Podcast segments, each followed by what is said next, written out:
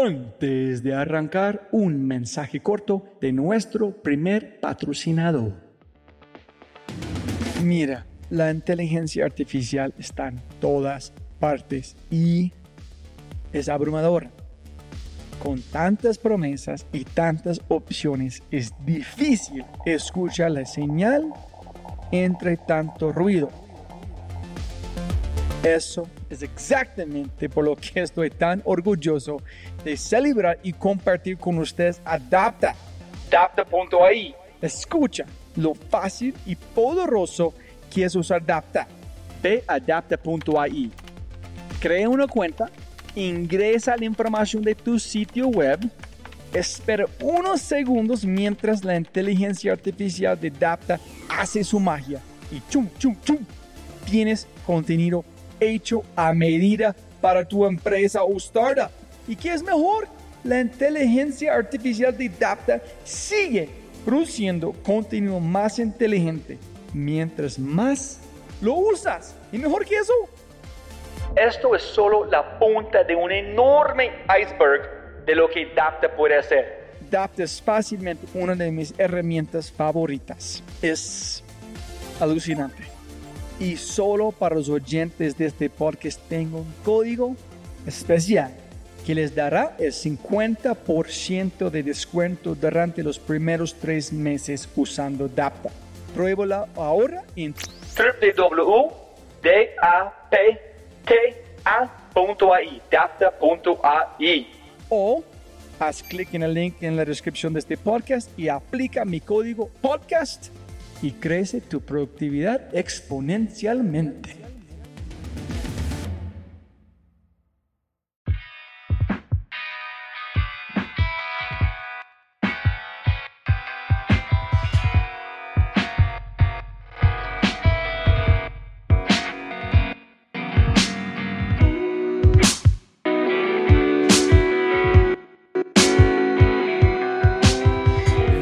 Episodio está patrocinado por Cabeza Rota, un estudio digital de animadores, diseñadores e ilustradores. Se puede ver su trabajo en www.cabezarota.com. En sí, vas a enviar un mensaje en su página web. Habla de este podcast. Se puede recibir 20% de descuento en tu primera animación, logotipo, diseño web. www.cabezarota.com. Hola, hola, hola días, buenas tardes, buenas noches. Otro episodio de Fray Show conmigo, el gringolo.co, Robert J. Fry. Jóvenes amigos míos, este podcast es la segunda parte, no la venganza, pero parte 2 de mi podcast con Jairo Nieto. Jairo Nieto es el gran mago creativo o director creativo de Brains, una empresa de videojuegos en Bogotá, Colombia, espectacular. Y si puede escuchar este podcast de forma independiente, pero le sugiero que escuchen la primera parte, descubrir el doble de posibilidades. Me acerqué a Jairo porque quería conseguir un profesional en la industria de videojuegos y conocer su perspectiva de este gran fenómeno de Pokémon Go, lo que significa para el el futuro de los videojuegos y qué implicaciones tendrá en el futuro lo que sucede hoy en día con este mercado. Sin embargo, como pasa la vida, terminamos hablando mucho más sobre otras cosas, específicamente esports y la nueva compañía dentro de Brains, Overpowered LA. Dentro de lo que nos contó, nos sorprendió con que Overpowered LA comenzará a tener narradores de videojuegos de esports en vivo y en español. Overpowered LA tiene el potencial de ser enorme. Una vez te das cuenta de lo grande que es el mercado de esports. Y con ese dicho, con, y con, con eso dicho, por favor, disfruten la segunda conversación. Les presento parte 2 o la segunda parte, Pokémon Go, la realidad aumentada eSports con el gran Jairo Nieto. Test one, test one. Aló, aló, aló, aló. Oh yeah, we're doing well. All right. Hola Jairo, ¿cómo estás? Gracias. Hola, Robbie. Parte número dos y este es solamente de Pokémon Go. Segunda ronda con Pokémon Go. Yo quiero saber tu opinión antes de hablar. ¿Qué es tu opinión de Pokémon Go? Eh, me empecemos por lo bueno. Eh, eh, digamos que Pokémon Go, por el hecho de ser la marca, la marca Pokémon, logró algo que ni siquiera la misma empresa Niantic, que es la empresa que desarrolló pues, toda la tecnología y todo lo que va detrás del juego, había logrado en muchos años, y es volver masivo eh, un producto que trabaja con realidad aumentada, ¿sí? Entonces, ¿te acuerdas en la primera conversación que tuvimos que yo justamente hablé de la realidad aumentada diciendo que realidad virtual mm, falta, pero yo creo que la realidad aumentada va entonces esto, esto es como el primer campanazo de, oigan, esto va a pasar, es real, eh, tiene un potencial masivo importantísimo y creo que cualquier fenómeno que ayuda a impulsar la tecnología y que ayuda a mover y que, y que ayuda a mover la sociedad como hacia, el- hacia los siguientes descubrimientos tecnológicos es muy valioso. Dicho eso, eh, me parece, digamos, es un poco como entre triste y preocupante que Niantic, que tenía un producto mucho más robusto que Pokémon Go actualmente, con cinco veces más features o algo así de lo que tiene Pokémon Go ahorita, no haya podido ser exitoso hasta que le pegaron la marca Pokémon a eso. Dime otra vez.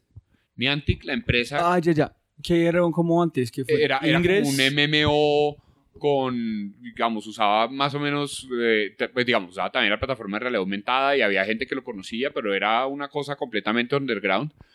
Eh, y con solo pegarle la marca Pokémon Go, tuvo éxito. Y ahí entonces empieza uno a, a- pues uno como medio obligado a pensar, ok, ¿qué tanto es esto moda? Y qué tanto es realmente una forma de adaptar una nueva tecnología, ¿no? Eh, además porque de alguna forma, o de, bueno, de algún momento a otro resulta que todos son aficionadísimos a Pokémon y todos saben de Pokémon y todos todavía han jugado Pokémon y pues si tanta gente jugara Pokémon, eh, por lo menos en lo que hay en mi lista de redes sociales, creo que hubiera tenido muchos más amigos con quien jugar Pokémon hace algunos años. Entonces de repente todo el mundo ahora es maestro Pokémon. Pero mm, habrá que ver si el, si, si el tiempo muestra si esto es una moda o no. Eh, ¿Pero qué opinas? yo creo, yo personalmente le estoy apostando un poco, o sea, apostaría a que es una moda un poco. Eh, tiene unas, digamos que Pokémon Go tiene unas características eh, y unos requerimientos del jugador que son complejos, como por ejemplo desplazamiento en el mundo real. Eh, y eso es algo que es muy fácil sostener durante las primeras semanas o incluso meses, pero no estoy tan seguro que la gente esté en, como con la misma fiebre saliendo a la calle a buscar Pokémones dentro de dos o tres meses. Seguramente va a haber personas usándolo, obviamente, pero no al nivel que está ahorita donde están pintando que tiene más usuarios que Tinder y tiene más usuarios que Twitter y tiene más usuarios que no sé qué y más views que YouPorn y más búsquedas que, o sea, que, que es un fenómeno gigantesco. Eh, creo que esa parte se va a desacelerar y ahí podría medio generar una casi que una burbuja nuevamente donde distorsiona las expectativas del mercado, donde eh, las personas piensen que la realidad de los juegos es así, que si un juego no tiene ¿no? más usuarios que Twitter, entonces no es exitoso, lo cual pues no, no es cierto. ¿sí? Eh, y eso puede, digamos, en, en- en- desarrolladores más pequeños y más experimentados generar como una, como una eh, visión incorrecta de qué es lo que deben lograr y a dónde deben apuntar, porque creo que el Pokémon puede ser posiblemente una de las marcas más fuertes hoy en día en el mundo, o una de las propiedades intelectuales más fuertes, y no necesariamente que tener Pokémon, y no necesariamente que tener un éxito de ese tamaño para tener éxito. Ahora, digamos que eso como desde la perspectiva de como del mercado. Como juego, me parece interesante, no me parece nada espectacular. No es un juego que yo jugaría y jugaría y jugaría. Eh, Yo también admito lo instalé por la moda y chévere, la primera captura del Pokémon y obviamente le pega uno a la nostalgia de los 80s y yo soy el primero que va a comprar el nuevo Nintendo Mini que sale el 11 de noviembre. Eh, pero, pero creo que todavía le falta. Eh, y seguramente Nintendo hará, digamos, hará ajustes dentro del juego para que, para que sea un poco más longevo, pero como está ahorita no es algo que a mí personalmente me parezca espectacular. Hay otras cosas que no se han discutido todavía, pero hay unas implicaciones legales serias que puede tener este Pokémon, que puede tener este juego. Eh, si te ponen a ti un Pokémon en el jardín de tu casa y todos los días te timbran desde las 6 de la mañana que si pueden entrar por favor a capturar ese Pokémon, eso es algo que tú no pediste. Entonces hay algún tipo de violación a tu espacio por medio de bienes virtuales o de, o de, objetos virtuales que no existen, y no creo que exista en ningún país todavía una legislación para eso, porque esto es algo completamente nuevo, pero es muy posible que en algunos países terminen pasando legislación donde eso ya no se puede hacer. Con razón, además. O sea, no, no tiene sentido que en mi casa haya, que en mi casa existan objetos virtuales eh, sobre los cuales además yo no tengo ningún interés y que y que mi vida se vea interrumpida o, o mi calidad de vida disminuya por eso, ¿no? Eh, entonces, habrá que ver, habrá que ver qué pasa. Por el momento, yo esperaría tener unos tres meses más y creo que las cifras de Pokémon Go van a estabilizarse.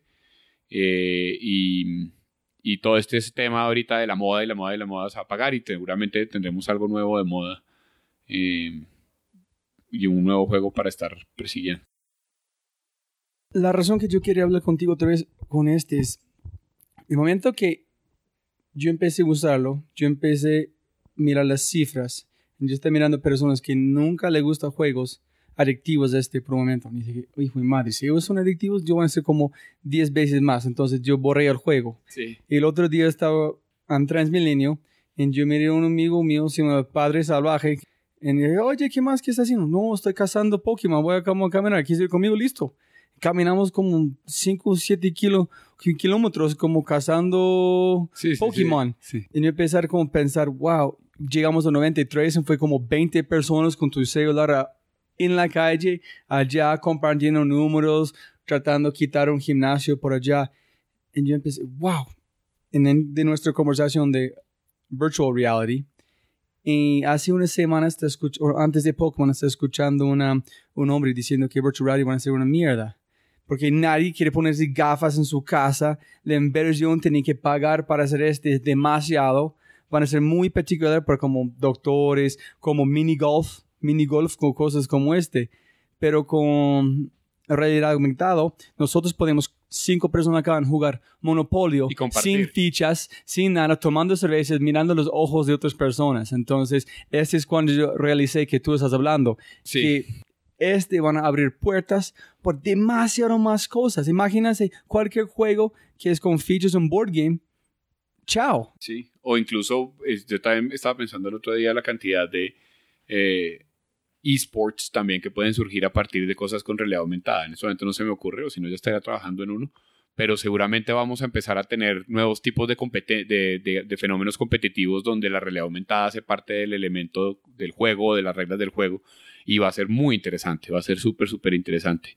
Por eso te digo que, que me parece que, que una de las cosas para destacar del fenómeno de Pokémon Go es que muestra que el, el tema de realidad aumentada eh, tiene potencial masivo. Eh, lástima que eh, siento yo que de pronto simplemente por porque la marca es muy fuerte, más que por lo que más que por lo que entrega esta aplicación como, como funcionalidad, ¿me entiendes? O como experiencia.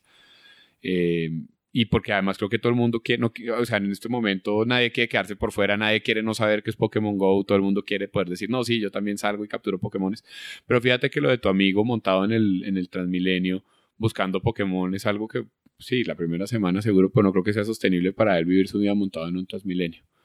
Eh, pues buscando Pokémones, no creo que, que eso sea que eso sea tan rentable.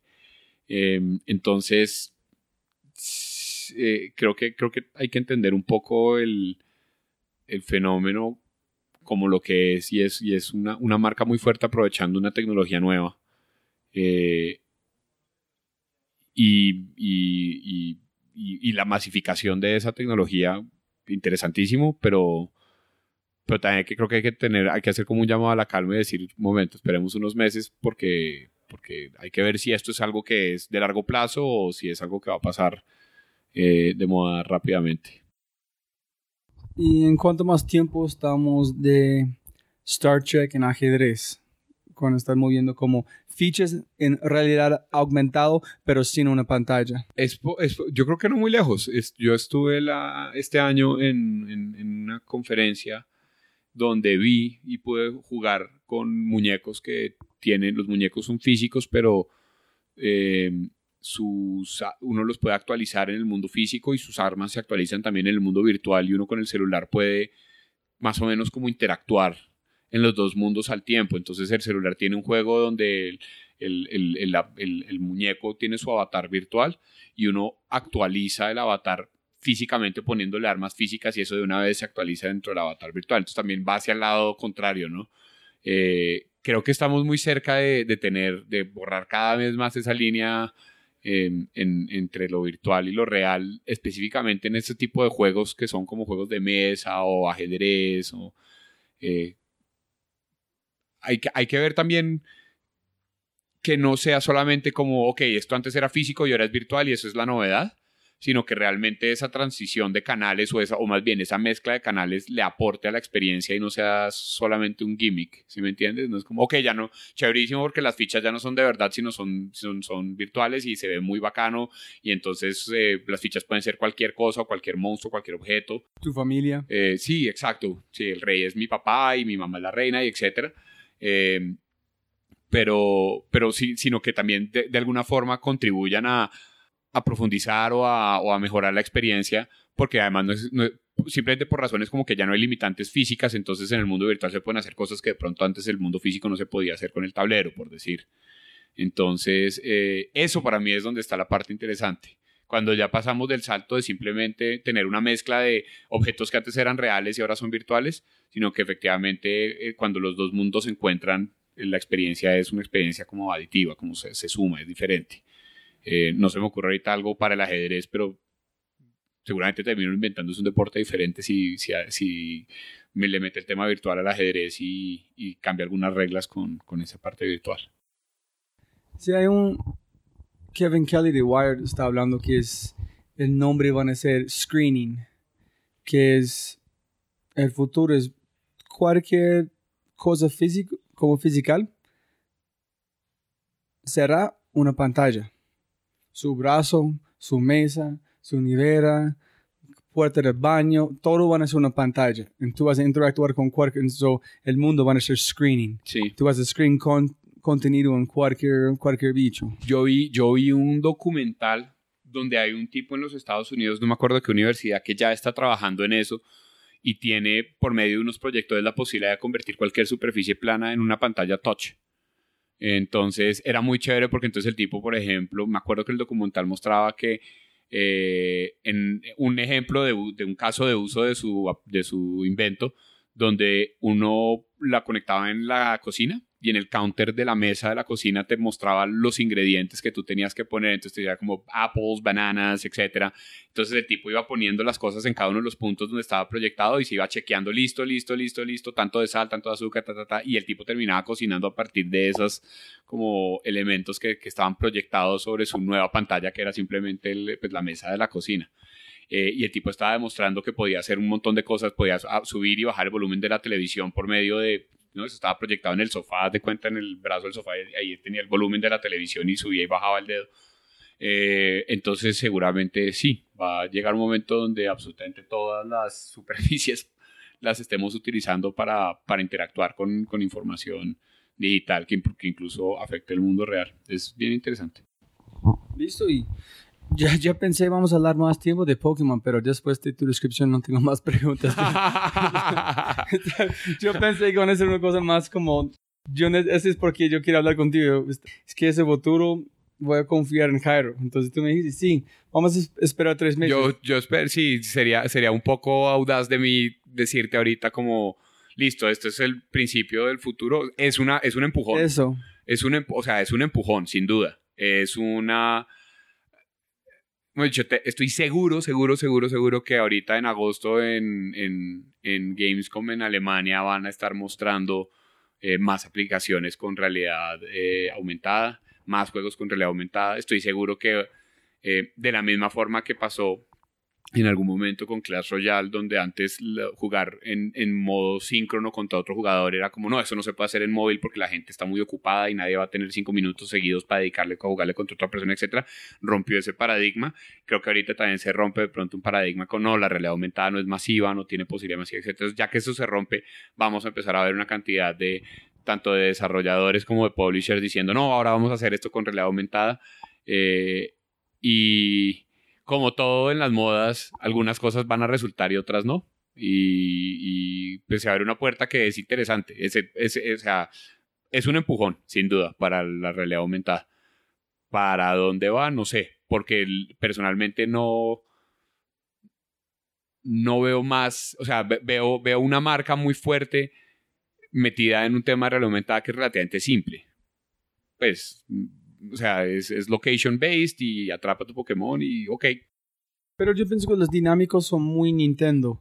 Son como la parte donde personas pueden ver dónde hacer un batalla en un gimnasio, la parte de llegar a la carnada, los dinámicos son muy interesantes, es muy Nintendo la manera de jugar. Es eh, si uno, no, incluso la forma de la parte digamos como social y de navegar el espacio también, si tú tienes un Nintendo 3DS, ellos desde hace rato o sea, manejan muchísimo eh, que incluso ha sido una de las fallas de Nintendo en mi opinión porque es muy cerrado a su propio sistema, que tú te encuentras con otras personas que tienen Nintendo 3DS y, detectas que hay alguien que tiene otro Nintendo 3DS cerca, incluso también si tú caminas con tu Nintendo 3DS en la maleta, él detecta que estás haciendo pasos y entonces eso te lo, te lo acumula y entonces eh, creo que Nintendo eso, esa parte la, ha venido resolviendo hace rato y, es, y, y ese es del tipo de cosas que también son difíciles de tener y en eso tienes razón, eso no es fácil de ejecutar. Eso es más difícil de ejecutar, en mi opinión, que la tecnología. Y es esa, esa, experiencia, sí, de, como, como esa coherencia en la experiencia de desplazamiento y todo eso. Yo estoy muy feliz también a ver que Nintendo mejora mucho como la, la voz de como de Nintendo, porque yo estoy esperando cuándo Nintendo van a cambiar por este mundo, cuándo van a empezar a compartir, como fue mi mommy que yo tenía, no me acuerdo el nombre, que tú puedes diseñar su propio avatar Sí, como fue la primera aplicación de Nintendo por OS. Y dije, finalmente, un día posiblemente Zelda en iPhone, otra cosita. El Amiibo.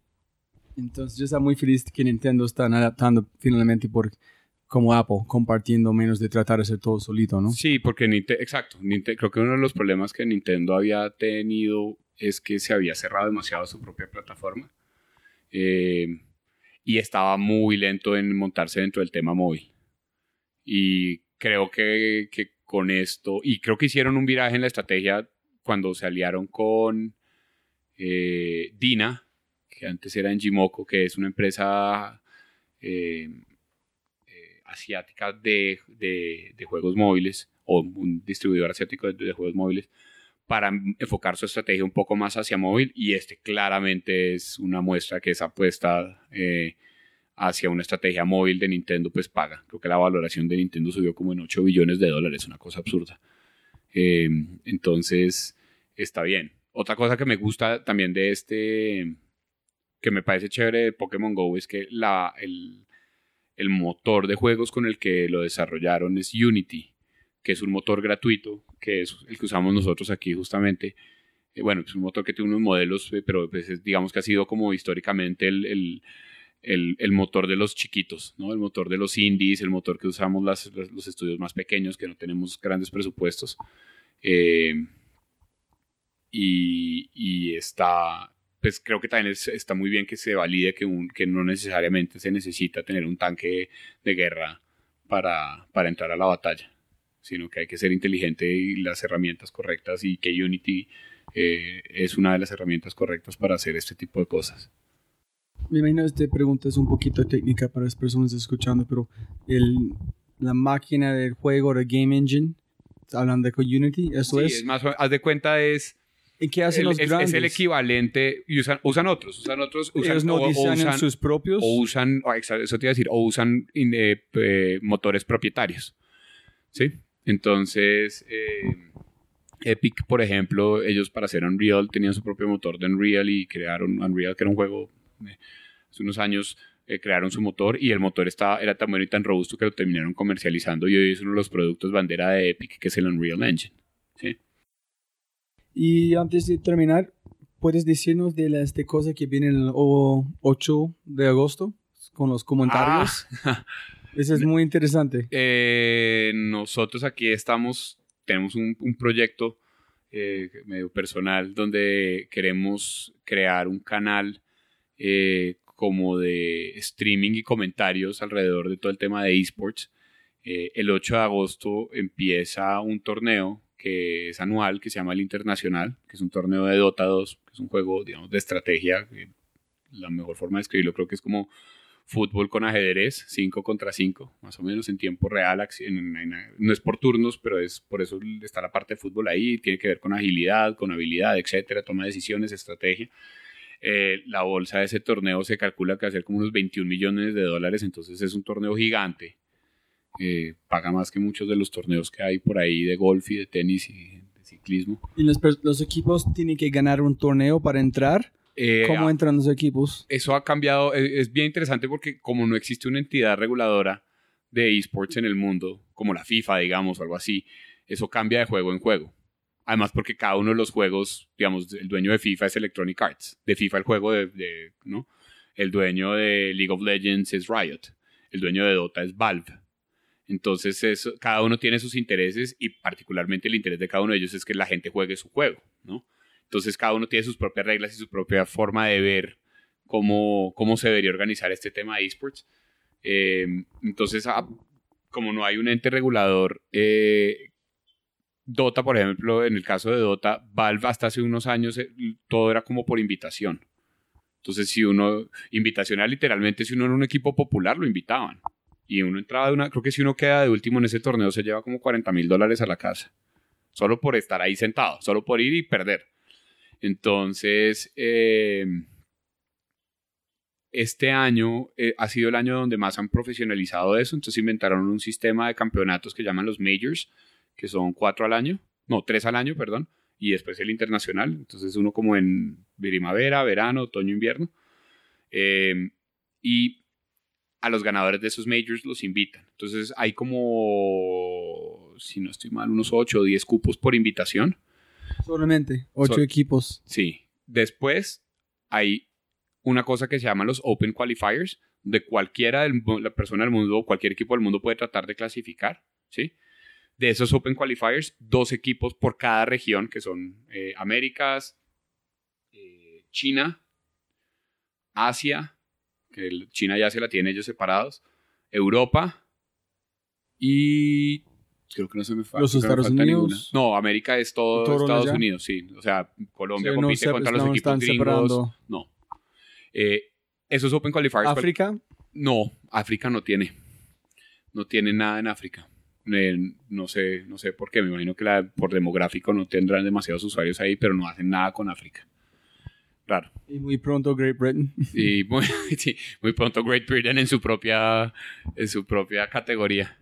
Eh, pero entonces, de esos, de esos ganadores del Open Qualifier, entran a lo que se llama el Regional Qualifier. Y a ese Regional Qualifier hay equipos invitados, que son equipos que no están invitados al torneo torneo, sino están invitados es al clasificatorio. Entonces, los ganadores del Open Qualifier ahora tienen que jugar en el Regional Qualifier y de ese Regional Qualifier pasan dos equipos y esos dos equipos terminan jugando ya en el internacional. ¿Son 10 en total? Creo que son 16 en total. Ah, son como 16 en total, sí, no, me acuerdo muy bien ahorita. ¿En cuánto demora una, un match? Eh, un match de Dota alrededor de 40 minutos, más o menos. ¿No más? No, no más. Pero normalmente se juegan, digamos, en las instancias como ya finales del torneo, no en la final, pero das de cuenta desde octavos de final o algo así, o sí, desde octavos de final, se juegan dos eh, best of three. Entonces, siempre por lo menos hay dos partidas. Entonces, realmente ver un juego es hora y media. ¿Qué juego es el mejor para, para hacer uno como en la audiencia, como mirando de todos los juegos de esports? Uy, es una buena pregunta. Yo creo que para empezar, yo arrancaría con algo como Overwatch, que es un poco más, más casual, más, más, más fácil de entender, que es Overwatch es de disparar, no tiene, no, digamos, no tiene tantas reglas. Eh, con Dota pasa una cosa y es que es como el fútbol americano, que toca sentarse un poquito, como entender qué está pasando y estudiar un poquito y que alguien le explique a uno para entender. Si uno se sienta sin que nadie le explique nada a un partido de Dota, uno queda loco, no, no entiende nada. Pero a largo plazo creo que es un poquito más eh, por lo menos para mí que me gustan más los juegos de ese estilo, es un poquito más profunda la experiencia cuando uno ve Dota porque, porque como tiene tantas variables y tiene tanta complejidad emergente, eh, es, es, más, me parece a mí que es más emocionante. Listo. Y ustedes van a ser dos personas haciendo comentarios. Somos varios, somos un equipo de varias personas eh, y estamos trayendo algunos casters que ya tienen un poco de experiencia haciendo casting para, para otros juegos aquí en Latinoamérica eh, y vamos a estar eh, haciendo eh, transmisión de ese torneo en agosto y también haciendo análisis, análisis posterior a los partidos y hablando un poco del, como en todos los deportes hay drama y entonces hay jugadores que se odian entre sí, personas que se han traicionado y equipos que se han destruido por alguien y cosas de ese estilo, entonces también pues eso, eso es interesante. Pero esas personas tienen que entender muy bueno el juego.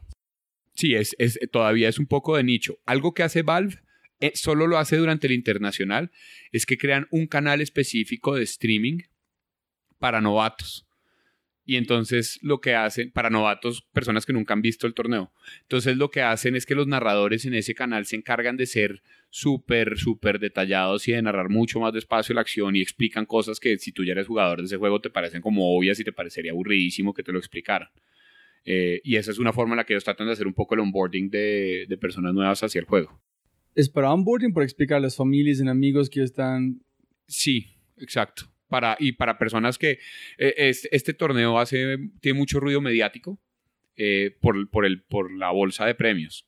Entonces, en Estados Unidos tú ves y tú abres, no sé, el, New York Times y tienen, hay un artículo sobre hoy empieza el torneo o este niño se ganó 5 millones de dólares, cosas de ese estilo. Entonces, eso ha hecho que la gente termine como googleando y viendo qué es esta vaina, etc. Entonces, gente que de pronto ni siquiera tiene un amigo que juega Dota o que ve Dota, sino que simplemente llega ahí por casualidad. El año pasado, las finales, la final final la transmitió ESPN.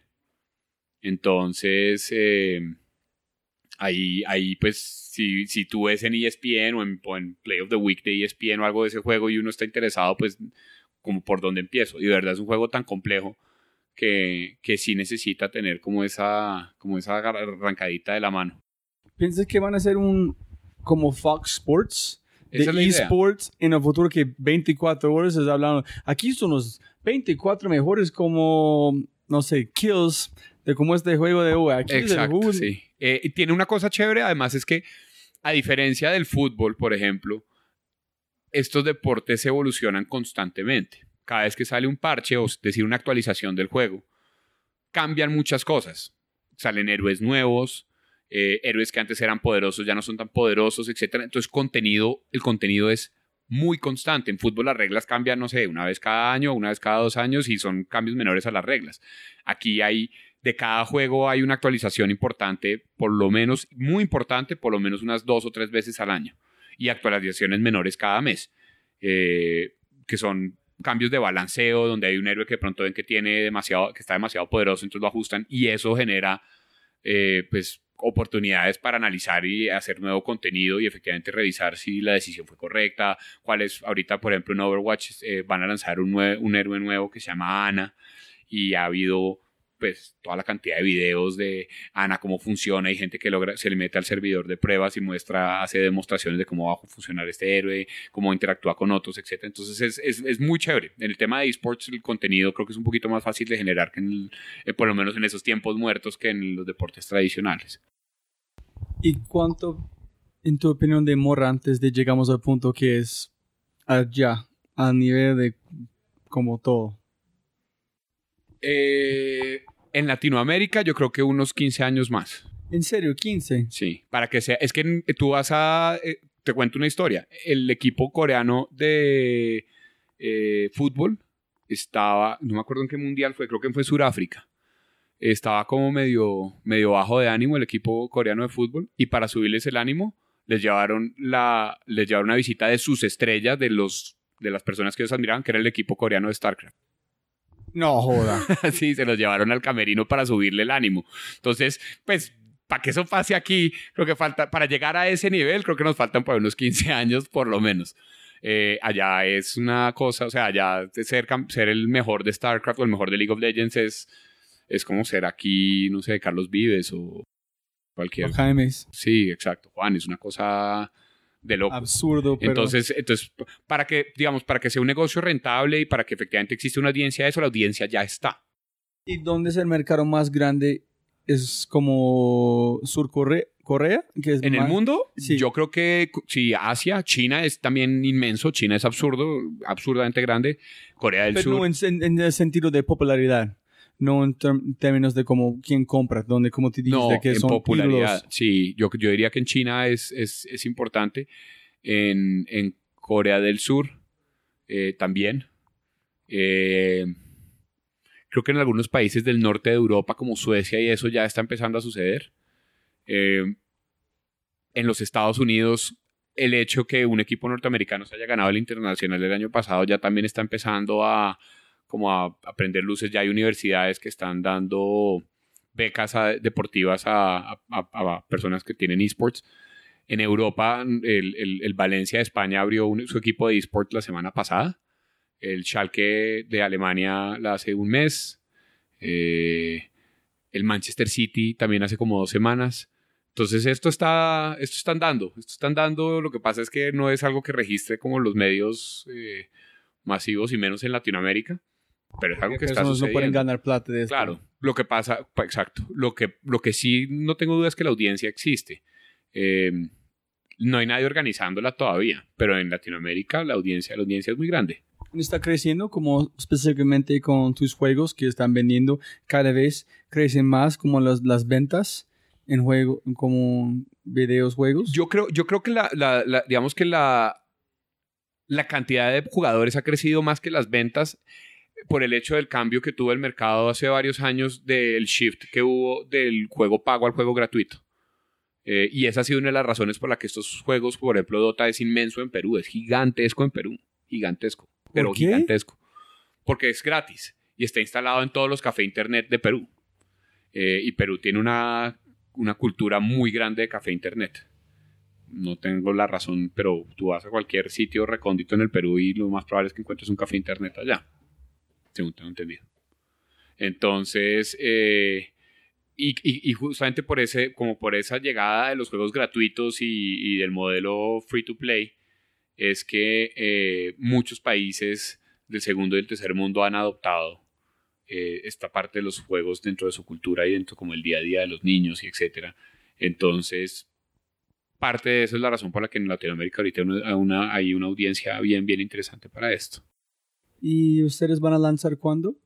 El juego que tenemos, El juego y también... ah, el canal, lo vamos a lanzar el 8 de agosto. ¿Cómo los puedes pueden ver? Eh, nos pueden buscar, te- ahorita estamos en Facebook como Overpowered LA y en Voy a Twitch. poner esto en las notas. Y en Twitch también como Overpowered LA. Eh, ahorita no estamos haciendo muchos streams en Twitch porque todavía estamos haciendo como todo el montaje técnico del canal.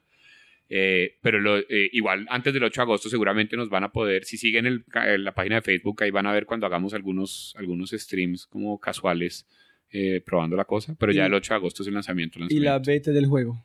Y el juego, vamos a tener una, estamos haciendo ahorita un juego que se llama World War II.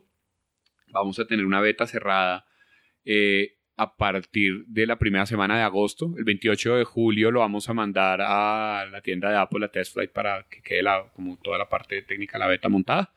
Y a partir de la primera semana de agosto vamos a estar inscribiendo. Casi gente mismo, mismo tiempo. Eh, sí, vamos a estar bien ocupados esas semanas.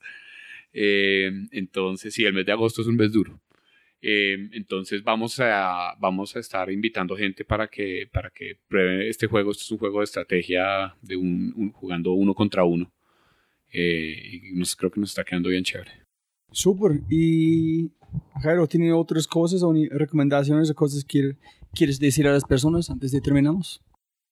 No particular, no, que, que sigan el tema. Yo, mejor dicho, mi recomendación siempre es no, no, no, no dejen de, para, sobre todo para las personas que trabajan en, como en publicidad y en mercado y eso, eh, no ignoren el poder de, de las plataformas de streaming, eh, porque muchas de las personas que hacen parte de su audiencia están ahí, seguro.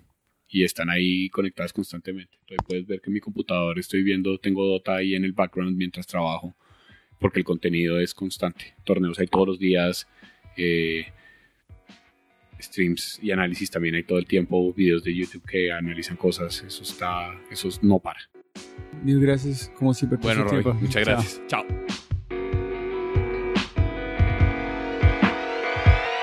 Antes de que irnos, si les ha gustado lo que han oído y desean acceder a todas las personas mencionadas, los sitios, herramientas, etc., por favor vayan a www.thefryshow.com forward slash pod.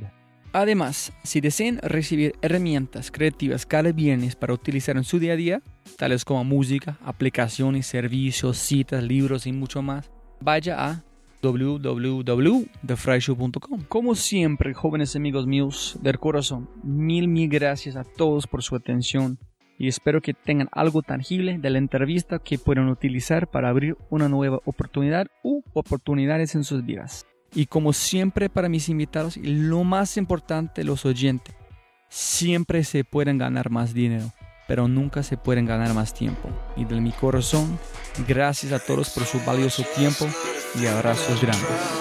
Chao. Este episodio está patrocinado por Cabeza Rota, un estudio digital de animadores, diseñadores e ilustradores. Cabeza Rota brinda trabajo de alta calidad, buenos precios y entregado a tiempo. Si quieres ver más, se puede ver su trabajo y obtener más información acerca de ellos en www.cabezarroto.com. Eso otra vez es www.cabezarota.com. En sí, vas a enviar un mensaje en su página web. Habla de este podcast. Se puede recibir 20% de descuento en tu primera animación, logotipo, diseño web. Una vez más, www.cabezarrota.com.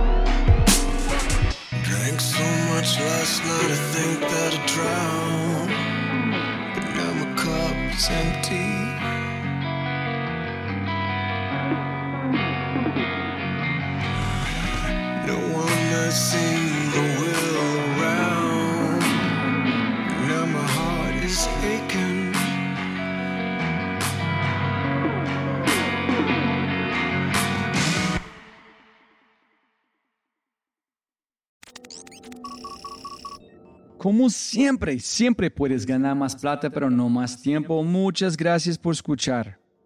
Antes de terminar, unas cosas importantes para preguntar y mencionar. Número uno, deja una calificación Spotify. Ya, ya, déjala.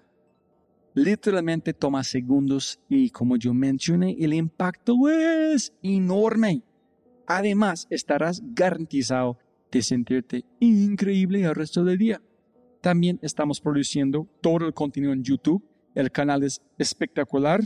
Tengo mi newsletter Conejo Blanco, las notas del podcast y los enlaces, las transcripciones. Nuestro otro podcast, Matamos Preguntas, escúchalo. Y más se puede encontrar en thefryshow.com.